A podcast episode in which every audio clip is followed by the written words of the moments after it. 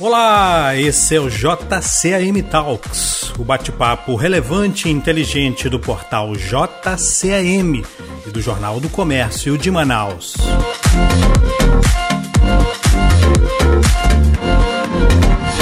No programa de hoje, Caio Pimenta, do Cine 7, falando do futuro e do presente do cinema e do audiovisual.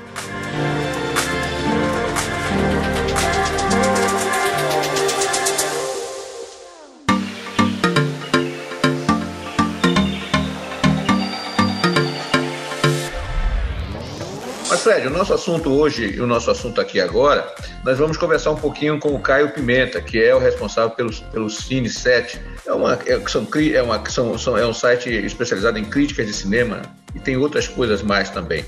E a gente quer dar as boas-vindas ao Caio para conversar um pouquinho sobre entretenimento aqui no Amazonas e tudo mais. Caio, seja bem-vindo ao nosso programa. Obrigado, obrigado Calvi, obrigado Fred pelo convite. Prazer participar aqui mais uma vez do Jornal do Comércio, das lives de vocês. Pois é, Caio, olha só, o Fred estava comentando, a gente, a gente falar um pouquinho sobre esse entretenimento, né? Que é um cinema, é a sétima arte, é um negócio assim fantástico. Eu imagino você, como crítico de cinema, o que já deve ter visto de filme por aí. E eu, eu, é, eu acho que, eu não sei se você concorda ou não, mas o cinema brasileiro parece que deu um salto muito grande, muito, muito, muito grande para cima, muito grande positivamente. O cinema brasileiro, que era até então, durante muito tempo, apenas é, é, é colocado, caracterizado por uma chanchada, por, por, por palavrões, por, por, filmes muito, muito, da sua, muito característicos, eu acho que passou a ter um, um, um, cinema muito forte, muito voltado, principalmente, você imagina, por exemplo, eu nunca imaginei a gente ter séries né, no cinema brasileiro. É verdade isso, Caio? É, é, é, deu um salto realmente a qualidade do cinema brasileiro? Teve um, um, um, lado positivo? Cresceu realmente em qualidade, principalmente? Bem, eu acho que a gente sempre teve um cinema forte, né? Acho que a gente pode pegar, por exemplo, na época dos anos 60, a gente teve um cinema novo com Glauber, o Cacá Diegues, o Nelson Pereira dos Santos. Nós ganhamos prêmios, é, ganhamos a Palma de Ouro é, com o Pagador de Promessas no Festival de Cannes. Ficamos muito próximos de ganhar o Oscar como filme também. É, o cinema marginal ali dos anos 70 com Sganvela, o Bandido da Luz Vermelha. E a partir do, de 95, né, é, a gente também teve um sucesso de bilheteria que a na Força do Dois Maridos, com Bruno Barreto, nos anos 80, mas eu acho que, assim, dos anos 90, com a criação da Ancine, é, de 95 para cá, na verdade, que foi a retomada do cinema nacional após a quebra é, com a Embrafilme, a extinção da Embrafilme ali no governo Collor, e aí no governo Fernando Henrique você tem a criação da Ancine, você tem a retomada do cinema nacional, em que a gente consegue três indicações ao Oscar em um curto período de tempo, com o Quatrilho, que é esse companheiro, e também com o Central do Brasil, que foi o nosso filme que chegou próximo, né, é, assim, conseguiu emplacar uma indicação inesperada de melhor atriz com a Fernanda Montenegro, que até hoje rende polêmica, muita gente critica, até a Glenn Close mesmo recentemente falou que era, achou um absurdo a Fernanda Montenegro ter perdido o Oscar. É, a gente tem tido uma maior regularidade. Cinema é isso, é regularidade. É que nem você estava falando de futebol. Futebol é um trabalho de regularidade. Você às vezes pode ganhar um título na sorte, mas o Manaus, para ser tricampeão, mostra um trabalho de longo prazo, consistente. Cinema também é isso, para você é, desenvolver a tua linguagem, desenvolver, desenvolver as tuas técnicas, até para quebrar essas, essas linguagens e técnicas e trazer novos conceitos, novas ideias. Então, é, a gente tem tido um, um processo é, de desenvolvimento dessa linguagem. O cinema amazonense é isso também ele sempre foi, teve um processo muito distante. Ali começou no Silvio Santos, teve um auge de 10, 15 anos, aí para tudo, volta nos anos 60, mas por um pouco, período pequeno de tempo, com a geração cineclubista, Márcio Souza, a gente teve também o Carrani, e depois para Joaquim Marinho e volta com mais frequência nos anos 2000 e a gente tem visto o saldo disso nos últimos 10, 15 anos. Nossos filmes, por exemplo, já chegaram duas vezes, dois diretores amazonenses já participaram do Festival de Berlim, que é dos festivais europeus, se eu não me engano, o mais antigo festival europeu é, e, e, exibindo em mostras, na segunda mostra mais importante, que é a Panorama, da onde já saíram filmes indicados a melhor filme do Oscar. Então, a gente tem tido esse desenvolvimento melhor, o nosso cinema hoje é mais diverso, hoje a gente tem bons filmes de terror, nós temos bons filmes de ficção científica, nós temos, uh, além dos nossos dramas e comédias, que nós somos uh, historicamente capazes de fazer.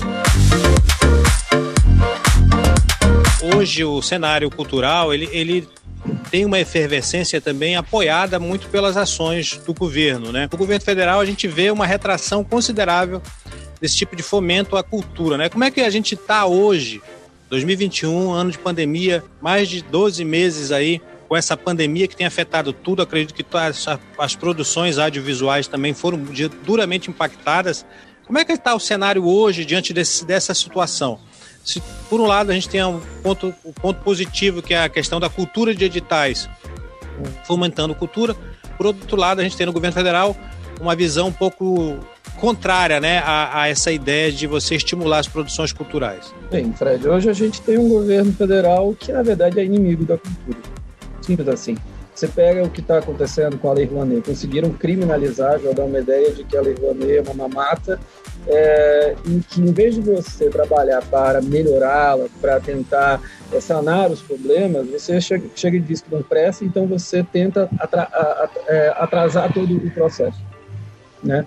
Que é isso que a gente tem visto também na Ancine. Hoje a Ancine está paralisado, paralisado. Tem projetos amazonenses aprovados em editais que não conseguem receber o dinheiro, porque é uma burocracia sem fim, é sempre alguma coisa a mais, e isso vai postergando. É uma maneira de você acabar sem acabar, basicamente isso. Então, assim, por exemplo, a gente tem o Prodav 3, eu trabalho também na TV UFAM, sou diretor de programas de lá. E a TV UFAM, durante muito tempo, exibiu programas do Prodav, que foi uma linha de financiamento para as TVs públicas. Assim, ele tinha várias linhas de financiamento, mas uma delas era para a TV pública. O Amazonas, em dois anos, é, em dois editais, conseguiu aprovar 14 projetos. 14 séries amazonenses foram feitas nesses editais. A gente teve um terceiro edital, os projetos foram aprovados a custo, assim, tipo, foi uma demora, produtores reclamaram, fizeram um abaixo-assinado e tudo mais, conseguiram aprovar. Mas, é, no cenário que nós estamos, também a crise afetou, a pandemia, lógico, mas é, um dinheiro que já deveria ter sido é, é lançado para os realizadores não foi, e quatro séries amazonenses é, de realizadores com projetos que já foram aprovados, 14, esses 14 projetos, os quatro que estão aprovados agora, esperando esse dinheiro, é, eles já fizeram essas séries antes, então não são amadores, não são, são pessoas sérias, comprometidas e que não conseguem fazer os seus projetos porque não tem a liberação da grana. E aí vão dizer, ah, mas o cinema, hoje a gente não pode gastar com cinema porque é entretenimento. Cinema também é entretenimento, cinema é cultura e cinema gera emprego, audiovisual gera emprego, a cultura gera emprego. Hoje uma produção audiovisual ela gera pelo menos 100 empregos. Então, um filme, uma série dessa, gera 50 empregos vamos lá, por baixo. Isso a gente está encontrando muito. É, é, é, a gente está perdendo esses empregos, está perdendo a geração desses empregos, a oportunidade dessas pessoas ganharem dinheiro. O edital que está salvando a cultura nesse ano, nessa, nesse período, é a Lei Aldir Blanc. Mas a Lei Aldir Blanc não foi do governo federal. O dinheiro sai do governo federal porque eles têm a grana.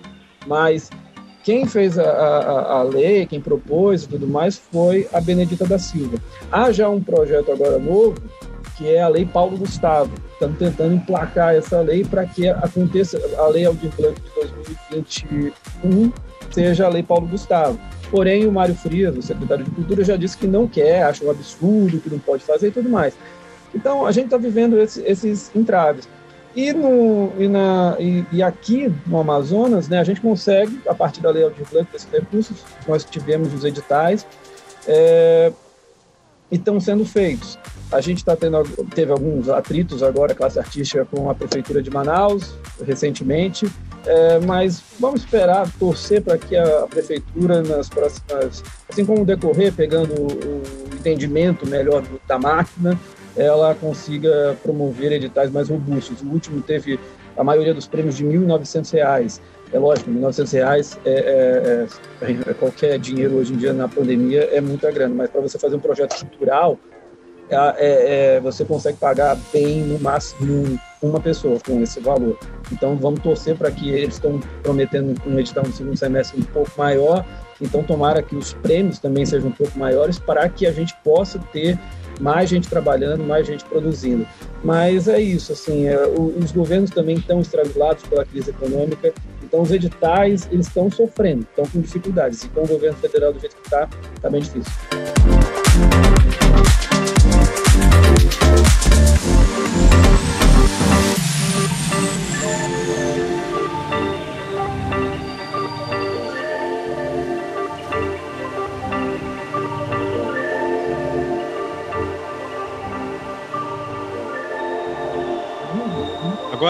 Agora, cai outro contraste interessante, é porque se a gente vê o cinema, ah, o cinema presencial, a gente tem esse, esse triste cenário, né? Que você não pode mais ter aquele prazer de assistir um filme na telona, né? Você lá curtindo a sua pipoca, enfim, aquela coisa que já faz parte da nossa cultura, né? E é uma cultura global isso aí, de você curtir um cinema. Você, mas por outro lado, a, o stream aí tá bombando, né? Netflix, Prime, vídeo, tudo tudo aí, é, na verdade, incentivando, de certa forma, o consumo né, do audiovisual. Uhum. E também, como você citou ainda há pouco, né, existem as lives, né? Hoje a, a, o, o consumo de lives né, também tem aumentado e tem gerado renda, né? Como é que como é que está essa situação também aqui localmente? A gente, a gente tem um movimento aí da turma do audiovisual buscando canais assim para você aproveitar esse, essa onda de lives, essa coisa do streaming também? Muitos projetos do, dos editais é, é, da prefeitura e do governo foram já pensados para essa tecnologia. Localmente. Ou seja, você teve lives que foram realizadas, você tem hum. vídeos que são feitos para o YouTube, era algo é, não pensado antigamente assim. Então, dentro da cultura local, você tem isso. Agora, é, é engraçado que você estava falando desse ponto mundial, né? É lógico que o cinema está passando por adaptações, transformações, do ponto de vista de, por exemplo, a janela de exibição. Antigamente, você exibia um filme no cinema, tinha que esperar três, quatro meses para chegar na locadora, mais três, quatro meses para passar na TV a cabo, no Telecine, aí depois mais um, aí depois de dois anos passava na, na Globo, né? Era assim. Hoje, essa, a, a pandemia, ela acelerou um processo que era natural a partir do streaming. Ou seja, é, a janela de exibição ela está diminuindo, está comprimindo cada vez mais. Hoje a janela de exibição desse, desse gap do cinema para o streaming tem muita gente já dizendo que vai virar 45 dias. Tem outras empresas que estão não querem mais janela nenhuma, eles querem quebrar a janela e lançar os dois ao mesmo tempo e eles que disputem. O Godzilla, por exemplo, que foi lançado agora, Godzilla vs Kong, lá nos Estados Unidos estreou junto, tanto no, no na HBO Max quanto no, no, no cinema. Então, é, é uma nova realidade. Agora, ao mesmo tempo que nós temos o streaming, é, não parece que o cinema vai morrer tão fácil como muita gente imagina. Ele vai continuar forte. Agora, esse final de semana, o Velozes Furiosos 9 estreou na Ásia e lá fez 150 milhões de dólares. Ou seja, é uma grana absurda. Então, eles não vão abrir mão desse mercado. A tendência que nos Estados Unidos agora, com a vacinação já em alta, agora em julho, que é o período do verão americano e que é onde tem as grandes bilheterias, filmes como Um Lugar Silencioso 2, o próprio Velozes e Furiosos, a gente tem Viúva Negra, entre outros filmes que foram adiados, eles cheguem nos cinemas, não paralelo ao streaming, para conseguir essa, é, essa arrecadação que eles esperam que volte a ativar o cinema. Aqui no Brasil, porém, a gente está bem longe por conta da nossa vacinação. Manaus, por exemplo, já está com as salas de cinema fechadas há cinco meses e com essa tendência de alta, né, a gente mais próximo da faixa vermelha do que da amarela, nós estamos hoje no laranja, é, a tendência é que os cinemas continuem fechados aí por um bom tempo, até agosto talvez. Não vejo muita possibilidade para que isso diminua, né? E aí a gente tem que torcer para que no final do ano, né, que é onde a tendência é que cresçam os casos de Covid por conta da, da, da, estação, a gente espera que não, mas pode acontecer, os cinemas voltem a fechar. Então eles vão passar o quê? Dois, três meses abertos? É um, é um cenário bem complicado mesmo.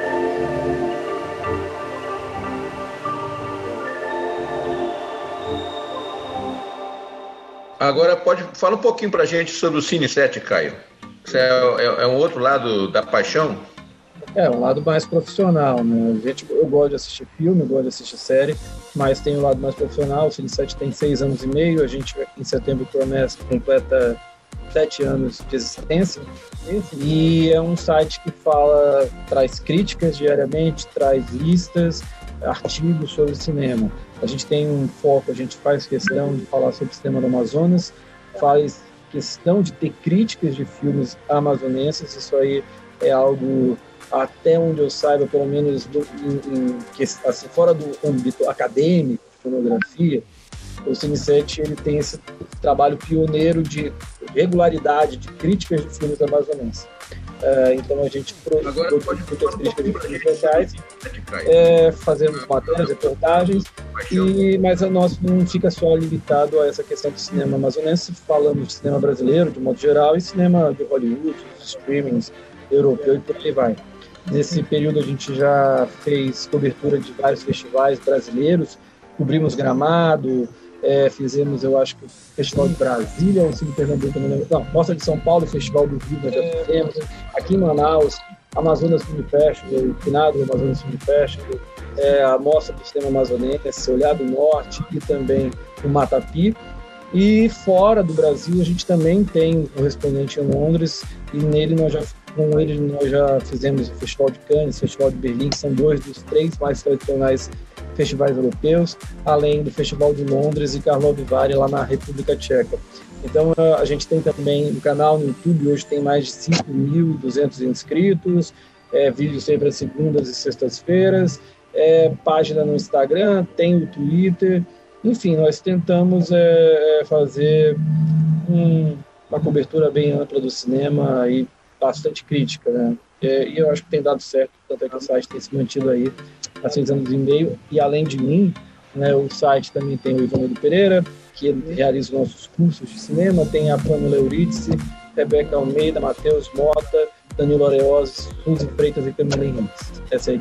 A gente tem uma pergunta da Tainá, ela está perguntando quais filmes nacionais e regionais, na sua opinião, Caio, todo brasileiro e também o Manauara precisa assistir. Dá uma dica aí de filme para quem quer se inteirar da, do, do, cinema, tanto brasileiro como, na, como regional? Olha, eu vou. Eu acho que o cinema brasileiro. Vou na, tem um, tá na Netflix, pronto. É a dica que assim, recente e que fala de Manaus, que fala dessas dualidades indígena, floresta, urbano e tudo mais, A Febre, da Maia da, Darim. A Febre.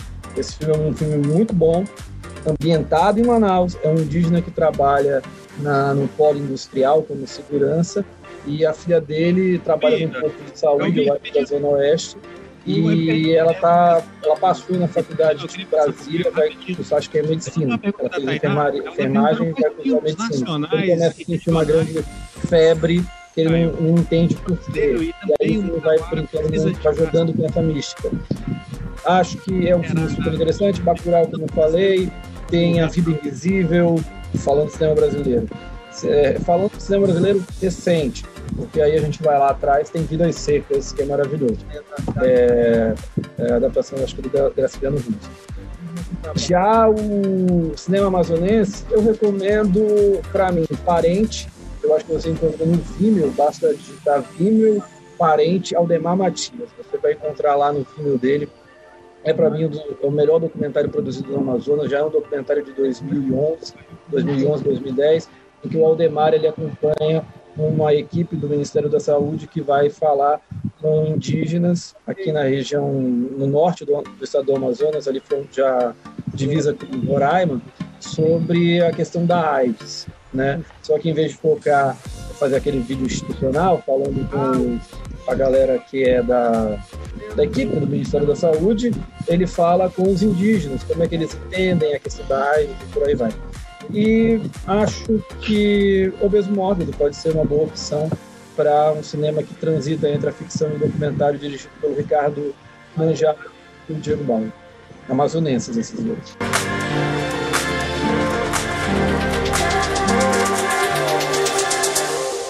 E Caio, pode continuar. Eu ia perguntar também, Fred, nessa linha também de, de, saber algumas dicas de filmes aí.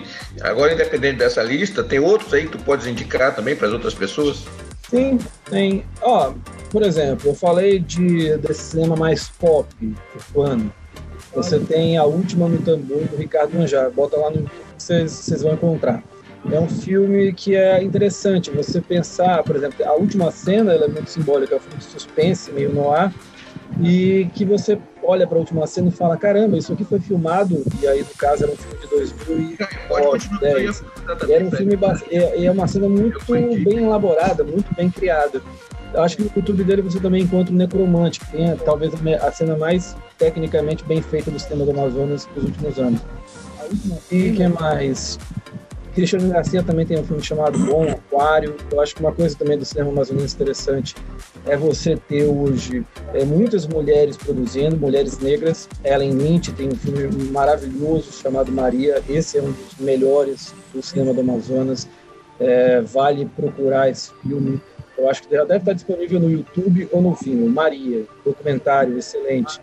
É, e os recentes, é, é Manaus Hot City, do Rafael Ramos, que é um filme que, para quem gosta de Pedro Almodóvar, que gosta de Manaus, gosta das cores, do, dos cheiros da cidade, né? não dos igarapés poluídos, mas do nosso do peixe, do limão e tal. É um filme que é, é lindíssimo. É um filme, eu acho que Manaus é, é, um dos filmes mais sensíveis a retratar Manaus visualmente. Esse filme está num festival agora que eu, eu, esqueci o nome, depois eu falo aqui, mas ele vai ser exibido no Festival de Graça. E o Barco no Rio, que é o filme amazonense mais premiado, talvez um dos mais premiados dos últimos anos, que ganhou o Festival de Gramado, ganhou cinco títulos, melhor filme do júri do festival, júri popular, direção de fotografia, direção de arte e melhor direção. Eu acho que esses aí ajudam bastante já o pessoal conhecer. E tem os longos, desculpa, esqueci. Acho que na Amazon vocês encontram os filmes do Sérgio Andrade, A Floresta de Jonatas e Antes o Tempo Não Acabava. Esse último é o filme que foi para Berlim, também é um filme muito bom. Se não tiver na Amazon, vocês encontram no canal Brasil Play. Deve estar tá lá.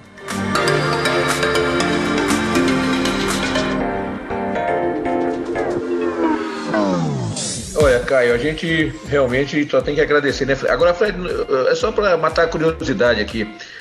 Caio, em 10 segundos, qual é o filme, qual foi o filme, o, o, filme que você assistiu que nunca mais esqueceu, que se alguém te perguntar, como eu vou te perguntar agora, qual é o melhor filme que você já assistiu na tua vida, você me responderia? O melhor filme qual? eu não consigo dizer, mas um filme mais marcante, sim, Titanic. Titanic foi o primeiro filme que eu assisti, assim, e foi o primeiro filme que, me, que a partir daquele momento todo final de semana eu comecei ao cinema. A partir dele, todo final de semana eu ia para o cinema. Melhor filme Legal. Sua vida você me E essa pergunta eu faço para o Fred também. Qual foi, Fred, o mais marcante? Rapaz, Calbi, foram tantos filmes, mas assim, eu acho que a minha relação com o cinema, ela começou muito cedo, assim, de criança, né? De ir no cinema, então é, é, é para você ver, assim, são filmes da minha infância que me marcaram muito, né? Vou te dar dois exemplos. Um dos Trapalhões, os Trapalhões na Serra Pelada, né? Eu acho que foi isso no, no, no, final, do, no início dos anos 80 ou final dos anos 70, não me lembro, mas eu vi quando passou na, na sala de cinema. E foi muito impressionante para mim. Na época, os Trapalhões era assim, aquela produção, assim, achava a coisa mais fantástica do mundo. E também o outro filme que eu assisti no cinema também como criança e que foi marcante para mim, que até hoje eu me lembro das cenas, é Marcelino Pão e Vinho. Olha, Calbi. que bom. Só que bom, sucesso, sucesso Fred, realmente. O Fred falou, é, é rapidinho do, Fred falou rapidinho dos Trapalhões, né, que são campeões de bilheterias, as comédias brasileiras então, assim, sempre foram tradicionalmente campeões de bilheterias, desde o Oscarito, né, tela até hoje em dia. No Brasil, nessa pandemia, ainda perdeu o seu maior, sua maior, seu maior sucesso de bilheteria atual, né, porque a, a, a situação que o Brasil está foi o Paulo Gustavo. Paulo Gustavo tinha, antes da pandemia, colocado 12 milhões de pessoas nos cinemas, o Brasil perdeu esse cara. Até nisso a gente está, a cultura no Brasil está, como diria Gil do Vigor, está lascado. A pandemia está é causa a pandemia realmente veio está fazendo cada, cada vez maior estrago. Agora dos meus dos meus filmes mais marcantes talvez é, é, um filme que eu não esqueço e que eu recomendo sempre que alguma pessoa pergunta, pede para uma opinião, chama é um filme com o Roberto De Niro, chamado Tempo de Despertar.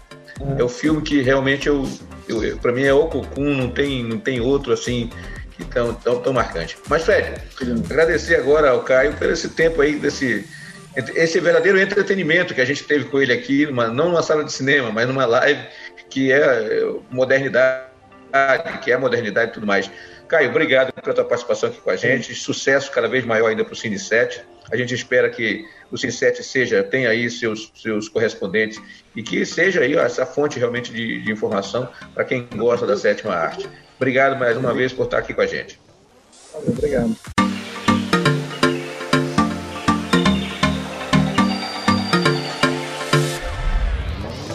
Esse foi o JCAM Talks de hoje. Agradecemos a sua audiência. Para mais conteúdo, acesse jcam.com.br e as redes sociais no J Comércio com dois M's.